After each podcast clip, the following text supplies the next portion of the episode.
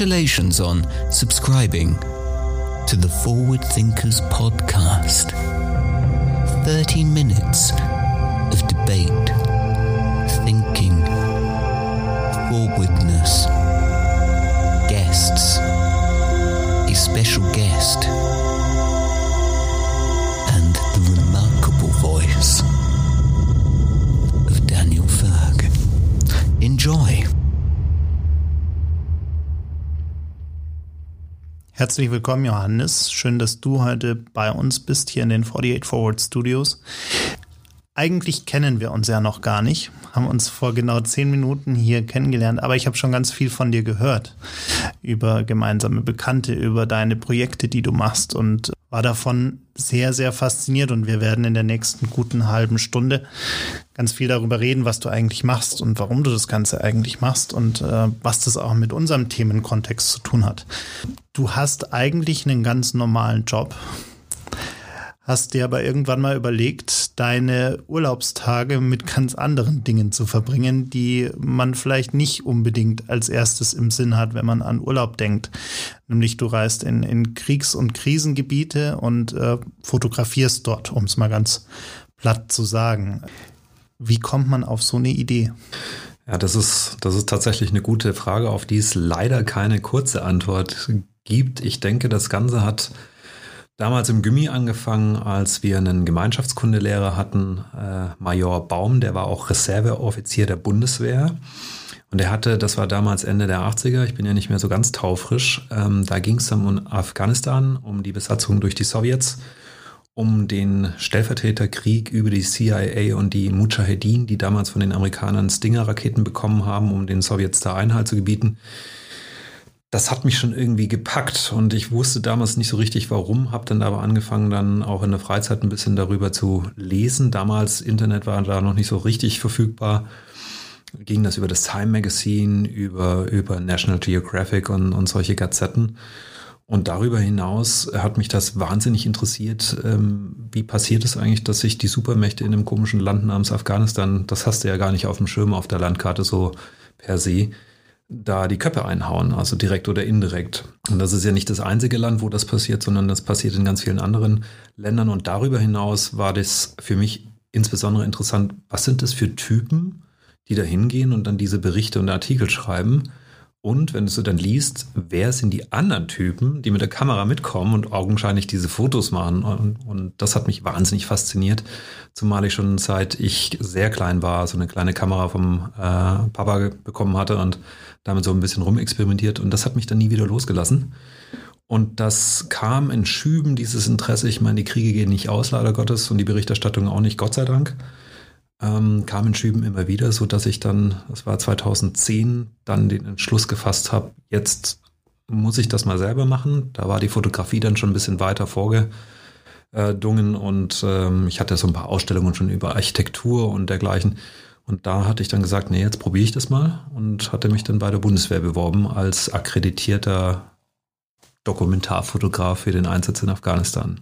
Das wollte ich nämlich gerade schon sagen. Es ist ja nicht so, dass man einfach da ein Flugticket bucht und einfach mal hinfliegt und schaut, was da so passiert, sondern man muss sich ja ein bisschen darauf vorbereiten und äh, wahrscheinlich auch formal einige Dinge äh, machen. Wie, wie, wie läuft sowas ab? Also du sagst gerade schon, du hast dich da akkreditiert, ähm, aber was muss man da vorweisen, gemacht haben, wie auch immer? Das ist äh, fast nichts ist so gut organisiert wie Krieg. Das klingt jetzt ein bisschen zynisch, ist aber tatsächlich so. Man muss sich bei der NATO im Hauptquartier des Einsatzes des jeweiligen äh, akkreditieren lassen. Das äh, läuft nicht einfach so, du musst dich bewerben. Und wenn du nicht ein Berufsfotograf von AP oder der DPA oder Reuters oder dergleichen bist, dann hast du eigentlich keine Chance. Warum hat es bei mir geklappt? Ich hatte mich direkt bei der Bundeswehr in Potsdam im Einsatzführungskommando gemeldet und gefragt per Mail, ähm, ob die Interesse daran hätten, dass jemand kommt und mal eine Reportage über das Land macht und den Einsatz der Bundeswehr mit dem Fokus positive Nachrichten. Und das Konzept hieß tatsächlich auch Good News from the Hindu Kush.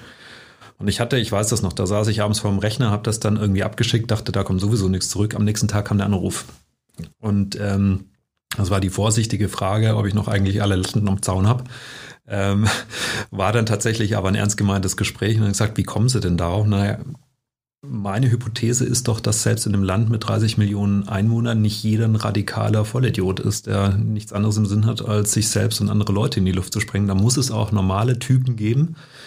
Und es kann auch nicht sein, dass da die komplette Weltmacht der NATO äh, zugegen ist und nichts gut läuft. Damals muss man sagen, 2010, da fingen dann die ersten Anschläge auch an, gezielt Deutsche aufs Korn zu nehmen. Die Karfreitagsgefechte, wir erinnern uns, das waren dann die ersten deutschen Opfer auch. Und die Berichterstattung war natürlich hochgradig negativ, weil es halt auch eine schlimme Geschichte war.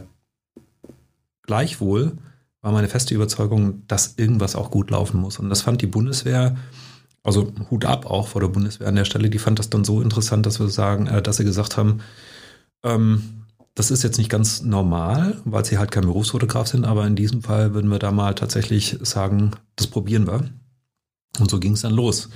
Was ging da los? Der Bewerbungsprozess mit Ausfüllen von Unterlagen und wann und wie und wo. Und das ist ja, da musste Größenordnung 30 Seiten da mit Blut unterschreiben, dass du die Bundeswehr oder und die NATO nicht haftbar machst für etwaige Sachen, die da passieren, dass man wohl versucht, äh, den Rest, den sie von dir finden, nach einem Gefecht nach Hause zu schippen, ähm, dass das aber nicht versprochen werden kann, dass man also wirklich die NATO von jedwedem Haftungsanspruch freistellt äh, dass man ähm, eine schusssichere Ausrüstung mitbringt, hatte ich natürlich nicht dass man neben Mückenschutzspray und einem Schlafsack.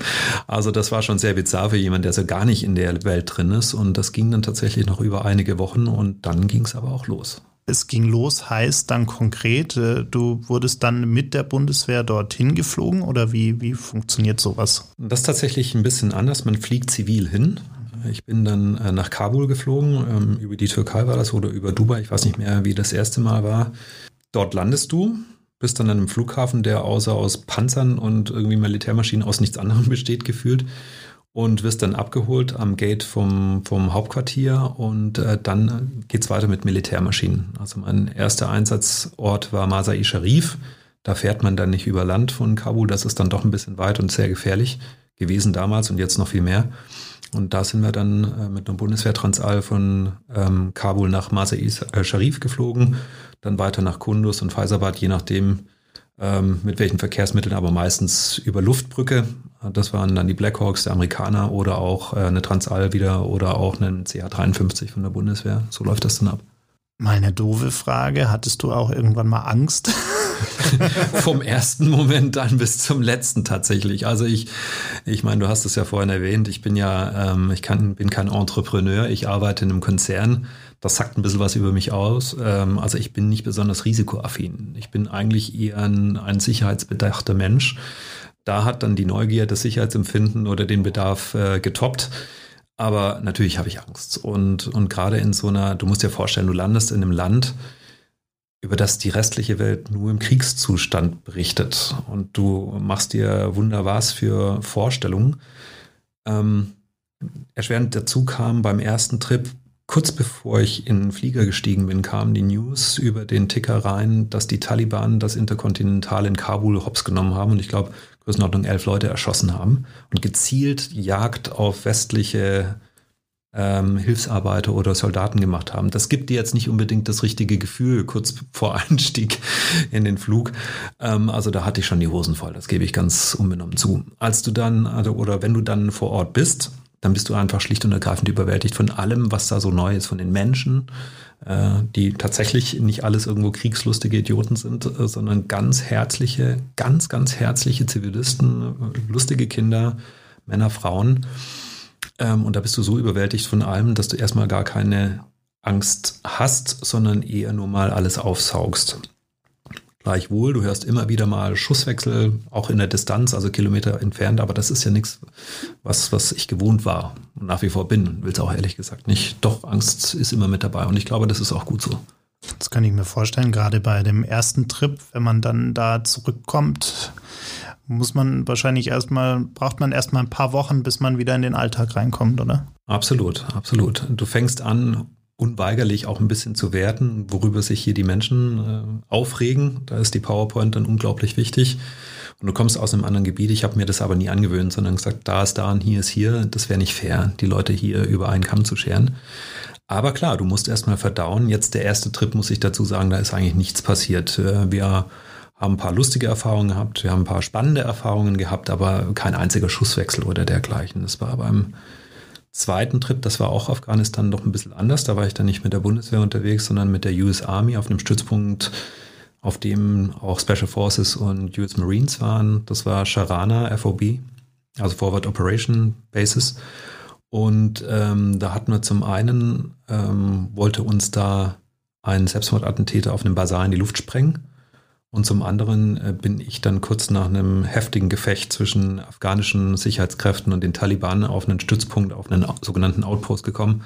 Da standen dann noch die ganzen Kisten rum, äh, zersiebt von Kugeln und in den Fahrerkabinen war halt noch relativ viel Blut und, und Knochensplitter und Gehirnmasse auch. Das ist zum einen natürlich ein ganz furchtbarer Anblick und zum anderen so nach zwei, drei Tagen bei 30 Grad äh, riecht das ja auch. Und das, das war dann schon heftig.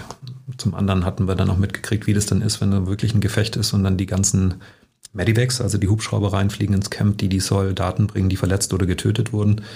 Das drückt schon ordentlich auf die Stimmung. Und das kennt man aus Filmen, meint man, aber wenn man dann vor Ort ist und das wirklich hautnah miterlebt, riecht, mit allen Sinnen, im wahrsten Sinne des Wortes, äh, erfährt, das macht schon was mit dir. Und danach habe ich mich auch ein bisschen schwer getan. Da habe ich dann auch mal ein Sommer Pause gemacht, bevor es dann wieder losging. Warst du auch in Situationen, wo du wirklich akut Angst um dein Leben haben musstest? Also jetzt nicht nur diese, diese immerwährende äh, Angst oder den Respekt vor der Situation, sondern auch wirklich eine akute Situation? Da gab es schon ein paar Momente. Also zum einen ähm, ich war beispielsweise mal bei einer IED-Sprengung. Ähm, da hat man dann übersehen, dass da mehrere IEDs, also Improvised Explosive Devices, Sprengsätze hintereinander geschaltet waren und die Detonation war so krass, also dass mir auch ein Splitter in den Helm rein ist. Den habe ich immer noch drin. Äh, das war dann schon kurz mal recht haarig. Ähm, ganz gefährlich wurde es tatsächlich in, im Irak. Ich habe ja den Krieg gegen den IS über, über mehrere Jahre dokumentiert und war dann 2017 im Spätsommer auch in Mosul drin im Häuserkampf mit irakischen Spezialeinheiten an den Tagen, äh, wo da so freudvoll postuliert wurde, dass der Krieg gegen den IS gewonnen ist, dass der IS aus Mosul vertrieben und besiegt sei. Das hat nur der IS nicht so richtig gewusst, äh, weil wir sind eigentlich an jeder Kreuzung unter Beschuss gekommen. Ähm, Selbstmordattentäter, wirklich fast in, in, jedem, in, in jedem Roadblock. Das, das war schon schlimm. Und da hatte ich tatsächlich so zwei Tage hintereinander. Da dachte ich schon, boah, das auf Dauer ist das nichts für mich. Ähm, wir hatten auch eine Situation, das war auch im Irak, da war ich mit den kurdischen Peschmerga ähm, zu Beginn der Mosul-Offensive in der Wüste und äh, wir standen an der Second Line of Defense, wo es normalerweise sicher ist. Äh, aber dann hat man direkt einen Mörser-Einschlag. Ähm, wir standen ums Auto rum und der Mörser, das war eine 120er Granate, die ist so Größenordnung 10 Meter von uns eingeschlagen und normalerweise müssten wir da alle tot sein. Ähm, das war aber eine IS-Eigenproduktion. Die hat kein laterales Schrapnell entwickelt, weil es hat einfach nur so plopp gemacht, also ein Riesenknall, aber dann ist einfach nur der Deckel und, und äh, die Schwanzflosse dann irgendwie auseinandergebrochen, hat von unserem Auto den Kotflügel und den Tank und den Reifen weggerissen ähm, wir hatten alle ein Knalltrauma und ein bisschen blutige Ohren. Das ist schon schlimm genug, aber, aber ansonsten ist nichts passiert. Aber eigentlich, eigentlich hätten wir danach nicht mehr am Leben sein dürfen. Und naja, und dann gab es halt natürlich immer wieder mal, wenn du an, an Stützpunkten bist, an Outposts oder Observationspunkten der Peschmerga, ein bisschen Sniper-Fire geht immer, sagt der Peschmerga. Also du hast immer wieder dieses Peitschenknallen in der Luft, wenn dann halt äh, Kollege Dash oder IS-Kämpfer mit der Dragunov dann auf die Stellungen hält. Meistens relativ harmlos, weil du hinter den Sandsäcken bist, aber du hörst natürlich diese Überschallgeschosse, das sind diese Hochgeschwindigkeitsgeschosse.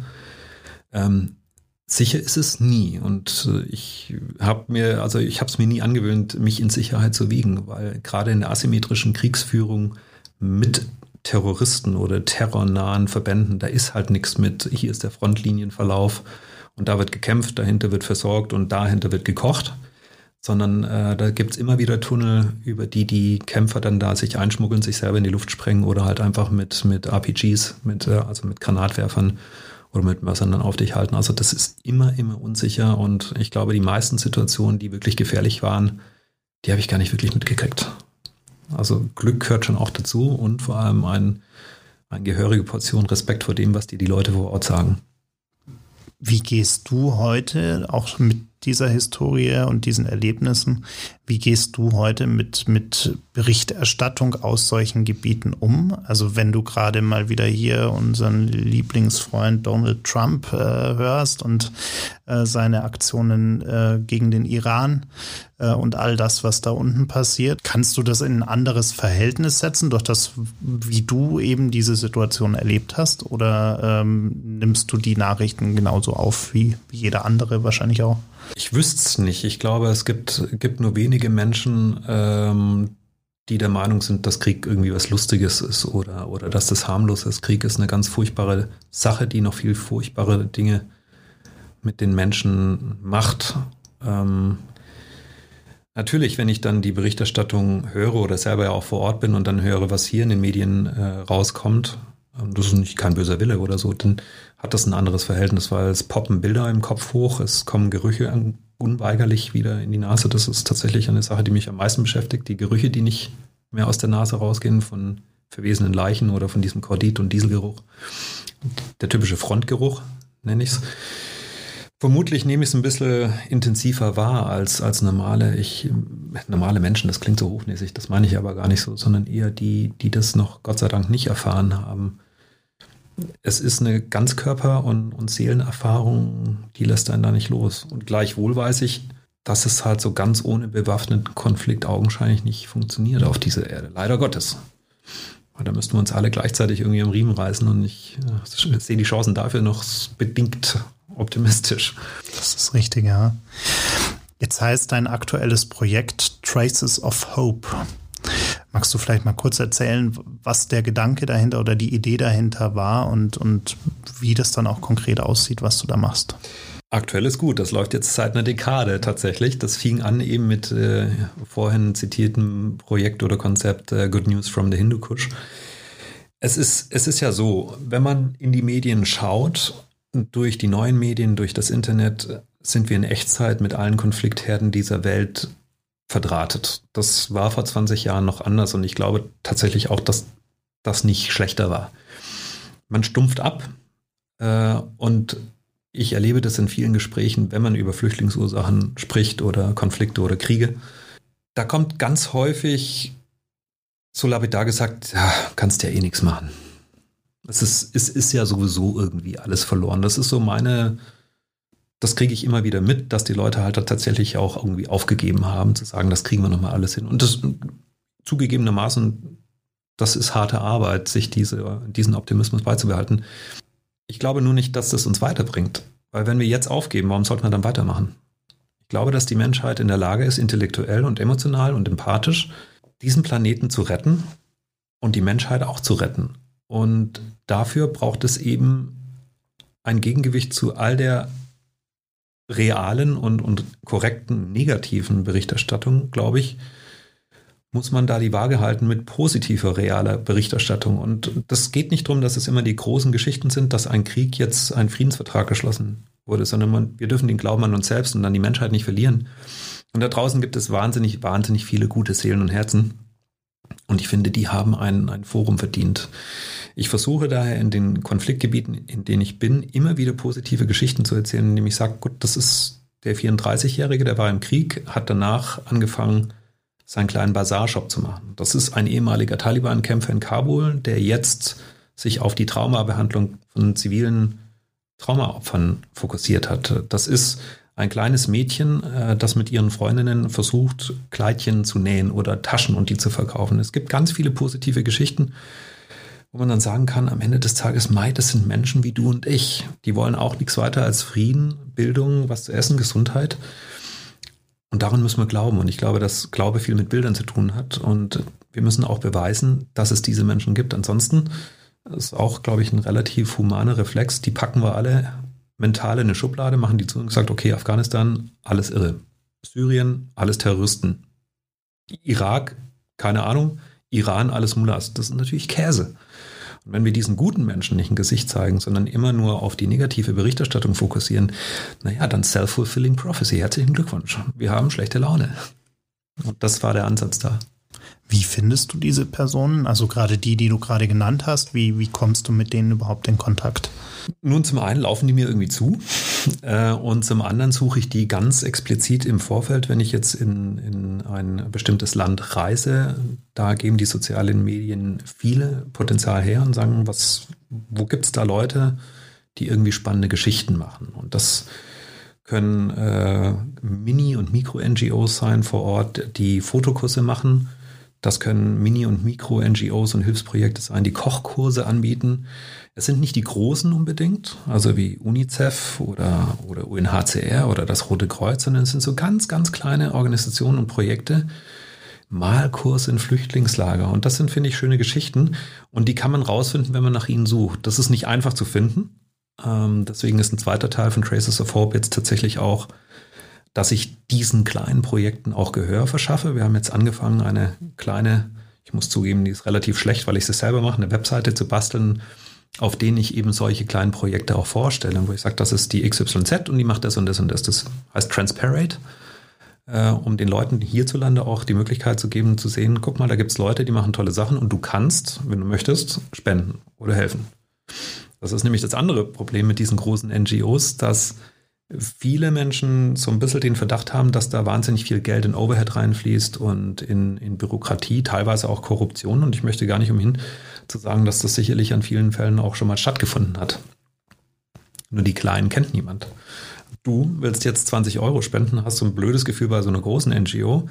Dann stelle ich dir eine kleine NGO vor, die ich selber kenne, selber sogar Bilder gemacht habe vor Ort und ich kann dir sagen, das ist die Susan, die macht das und das und das Vielleicht ist da der psychologische Insight für dich, okay, das gibt mir eine gewisse Sicherheit, das Geld kommt an. Und so ist jetzt äh, im Prinzip die Weiterentwicklung von Traces of Hope auch entstanden. Also man muss ein bisschen suchen, aber es ist nicht so schwierig, weil es gibt mehr, als wir wissen.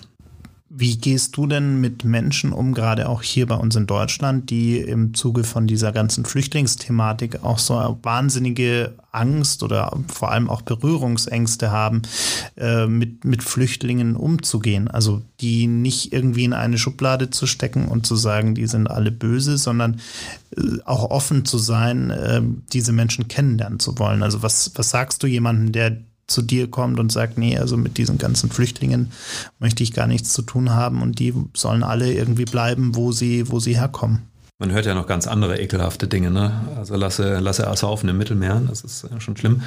Da muss man abgrenzen. Also ich kann natürlich, ich habe meine Reichweite ist begrenzt. Ich versuche natürlich viel über Vorlesungen. Ich mache viel mit der Uni, ich mache viel an äh, Hochschulen und Verbänden.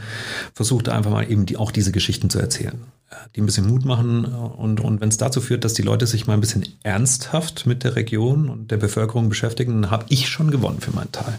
Jetzt die Leute, die ganz kategorisch sagen, habe ich keinen Bock drauf, Deutschland den Deutschen ähm, und die sollen alle wieder zurück in den Krieg. Da muss ich sagen, da ist mir meine Energie zu schade. Ich suche lieber die, die offen sind und sagen, ich bin mir ein bisschen unsicher, wie ist denn das jetzt so wirklich so und fokussiere meine limitierte Energie und Zeit auf diese Person und versuche denen auch dann Gehör zu schaffen, äh, zu verschaffen. Äh, bei, bei den, bei den Hardcore-Antis, da kann ich nichts ausrichten und das zieht so unglaublich viel Energie und das macht mich selber so negativ, dass ich da gesagt habe, okay, das, da muss ich mich selber schützen. Also mit denen rede ich eigentlich auch nicht. Äh, habe ich auch keine Lust zu. Aber es gibt genügend, die sagen, ich bin unsicher und was kannst du mir empfehlen? toll, was du machst. Soll ich jetzt auch Kriegsfotograf äh, werden? Und sage ich, nein, idealerweise nicht. Ähm, das ist nicht jedermanns Sache. Äh, meine übrigens auch nicht auf Dauer. Und da kommt die Frage, du merkst ja, ob sie offen sind oder nicht. Und gesagt, was kann ich denn tun, um mit diesen Menschen in Kontakt äh, zu kommen? Gib mir doch mal einen Tipp. Worauf meine Antwort dann ist, das ist nicht, äh, was du tun kannst, sondern worauf du Bock hast. Weil nur wenn du Bock drauf hast auf irgendwas, dann ist es auch nachhaltig. Und dann gibt es Leute, die spielen gerne Fußball oder Tischtennis oder reparieren Fahrräder. Ich sage, schau, hast du doch schon einen Ansatzpunkt. Es ist ja nicht, dass wir hier die Welt retten müssen, sondern es sind die vielen kleinen positiven Signale, die wir geben können, sagen, ihr seid uns nicht egal. Und so kommen immer mehr Leute auch äh, nach Monaten oder Jahren auf mich zu. Du hast mir damals das gesagt und ich mache das jetzt und es fühlt sich großartig an. Auf die Menschen fokussiere ich mich. Hast du von all diesen Reisen, die du gemacht hast, eine Geschichte, die du erzählen kannst, die dich besonders fasziniert hat? Also von diesen positiven Momenten, von diesen schönen Beispielen? Gott sei Dank nicht, weil es viel zu viele sind. Also das sind von klein bis groß äh, wunderbare Momente, Geschichten, Ähm, da, da, da, das wäre jetzt unfair, da irgendwie eine Hero-Geschichte auszupacken. Nee, da gibt es ganz, ganz viele kleine Signale von Momenten. Da habe ich dann auch nicht mehr fotografiert, weil es mir wichtiger war, irgendwie eine leere Bohnendose mit den Kids über, über den Fußballplatz zu kicken. Äh, bis hin zu Leuten, die, ähm, die ganz, ganz tolle Hilfsprojekte machen. Also schon im größeren Stil. Also nee, die eine Geschichte pro Land gibt es leider, oder Gott sei Dank nicht. Wie sieht denn dein, dein nächster Plan aus? Ähm, also welche, welche Reisen stehen an, welche Trips stehen an, welche, welche Ideen hast du für dieses Projekt auch? Äh, viel zu viele äh, tatsächlich von den Ideen her. Deswegen habe ich jetzt angefangen mit ein paar Leuten, die da auch Bock drauf haben, zusammenzuarbeiten. Transpirate wird eine Plattform, in der wir zum einen eben diesen Mikro- und äh, Mini-NGOs oder Projekten auch Gehör verschaffen und eine gewisse Awareness, weil die fokussieren ihre Energie auf die Hilfsarbeit und nicht auf die Kommunikation, ist ja auch richtig so. Aber da sage ich, kann ich ja machen. So dass ich da jetzt mit äh, drei anderen Leuten zusammenarbeite. Dann haben wir jetzt angefangen, eigene Prototypen, Hilfsprojekte nicht nur zu konzipieren, sondern auch in, in agiler Arbeitsweise vor Ort umzusetzen. Also zum einen äh, machen wir Selbstverteidigungskurse für junge Mädchen in Flüchtlingslagern im Irak und in Mali. Man muss ja nicht meinen, dass die sicher sind in diesen Lagern. Das gibt ganz viel Selbstvertrauen und zum anderen mit einer Ökotrophologin äh, aus, aus Stuttgart machen wir Kochkurse im Sinne von gesunde Ernährung, auch im Lager. Wir gucken uns an, was haben die zur Verfügung und wie kann man das zubereiten, dass vielleicht ein bisschen mehr Nährstoffe oder Vitamine hängen bleiben. Und das, das bauen wir so sukzessive auf. Dieses Jahr wollten wir eigentlich in Nordirak jetzt im März und das mit einer NGO für Jesiden auch nochmal eine dritte Prototypenphase zu machen. Da bin ich momentan noch ein bisschen skeptisch, ob ich die beiden Mädels, also die Martial Arts Trainerin und die, die Ökotrophologin mitnehmen möchte. Ich meine, das ist im Moment zu volatil, die Situation vor Ort. Das müssen wir uns mal angucken. Ich persönlich werde weiterhin fotografieren viel. Ich werde mit der Bundeswehr in Größenordnung fünf bis sieben Einsatzgebiete reisen dieses Jahr. Also Afghanistan auf jeden Fall, Irak nochmal, äh, Somalia respektive dann in, äh, in, in die Fregattenmission von Atalanta, also die Piratenbekämpfung, dann Mali auch nochmal Stabilisierung und dann noch ein paar andere Dinge. Also es langweilig wird's nicht. Also dieses Jahr wird, glaube ich, doch relativ viel gereist wieder. Das heißt, die, die Situation im Irak momentan schreckt dich jetzt auch erstmal nicht ab, obwohl du eigentlich ein sicherheitsliebender Mensch bist. Also du, du bist trotzdem neugierig genug, um die, die, äh, das Risiko einzugehen. Das sagen wir so. Ich habe äh, insbesondere in Afghanistan, im Irak und in Mali ein sehr gutes Netzwerk an Leuten, die vor Ort sind. Das ist im Prinzip, das sind die Buschtrommeln. Die höre ich hier, die hört noch kein anderer, außer weil sie es mir dann zuteil werden lassen. Ich würde niemals irgendwie auf eigene Faust irgendwas machen. Wenn ich dorthin reise, dann äh, weiß ich schon sehr genau, mit wem ich zu sprechen habe, wo, sodass da nichts passiert. Ähm, aber ja, also ich würde ohne, also ich würde jetzt ohne groß zu zögern auch in, in Nordirak reisen, weil ich weiß, an wen ich mich da halten muss, damit idealerweise nichts passiert.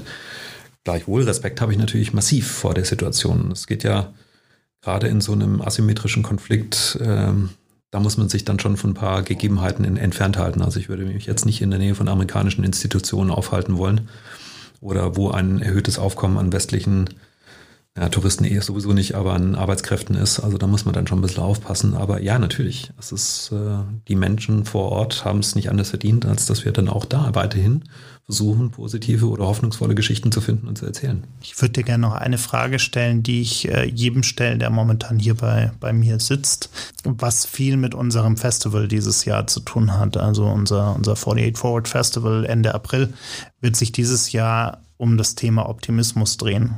Und ähm, du hast ja schon mal in, in, dem Gespräch gerade so ein paar Momente des Optimismus äh, genannt und, und äh, aber trotzdem würde ich dich gerne mal fragen, was bedeutet Optimismus eigentlich für dich und warum denkst du, dass Optimismus gerade jetzt wichtig ist? Ich glaube, Optimismus ist unsere verdammte Pflicht im Moment, weil Pessimismus, das kriegen wir gefühlt in die, äh, in die Wiege gelegt. Optimismus ist das Einzige, was uns jetzt noch mit Vortrieb verzieht wenn wir keinen Optimismus an den Tag legen, egal wie wir den erreichen, durch wie ich mache Bilder und versuche dadurch Empathie und Respekt vor anderen Menschen zu erzeugen. Aber wenn wir den Gedanken oder die Idee des Optimismus aufgeben, dann brauchen wir auch nicht mehr weitermachen. Es ist wichtiger denn je. Und so hart die Zeiten auch sind, das hat ja nicht nur mit Krieg und Frieden, sondern auch mit Umwelt zu tun, desto mehr müssen wir an die Zukunft glauben. Optimismus ist nichts anderes als eine positive Prädisposition für die Zukunft. Und das brauchen wir mehr denn je. Wie wichtig ist Empathie für Optimismus? Ich glaube, es ist sehr wichtig. Ich glaube, es ist sehr wichtig, weil wir sind alle Menschen. Wir sind in einem sozialen Konnex. Und wie will ich denn optimistisch bleiben, wenn ich nicht bereit bin, mich in diesem sozialen Konnex auch zu bewegen? Wir sind ja nicht alleine da. Und wie können wir gemeinsam für etwas einstehen, wenn wir nicht uns gegenseitig verstehen? Und Verständnis fängt mit Empathie an. Wie können wir gemeinsam eine optimistische Zukunft malen, wenn es uns egal ist, wie wir miteinander umgehen? Wir müssen doch irgendwie so miteinander umgehen, dass wir sagen, okay, jeder hat was davon. Das ist für mich eine Zwangskopplung, das ist nicht nur eine Korrelation ist eine Kausalität für mich. Ich kann sie nicht rechnen. Damit hast du eigentlich das perfekte Statement zum Abschluss gemacht. Super. Danke dir. Danke dir.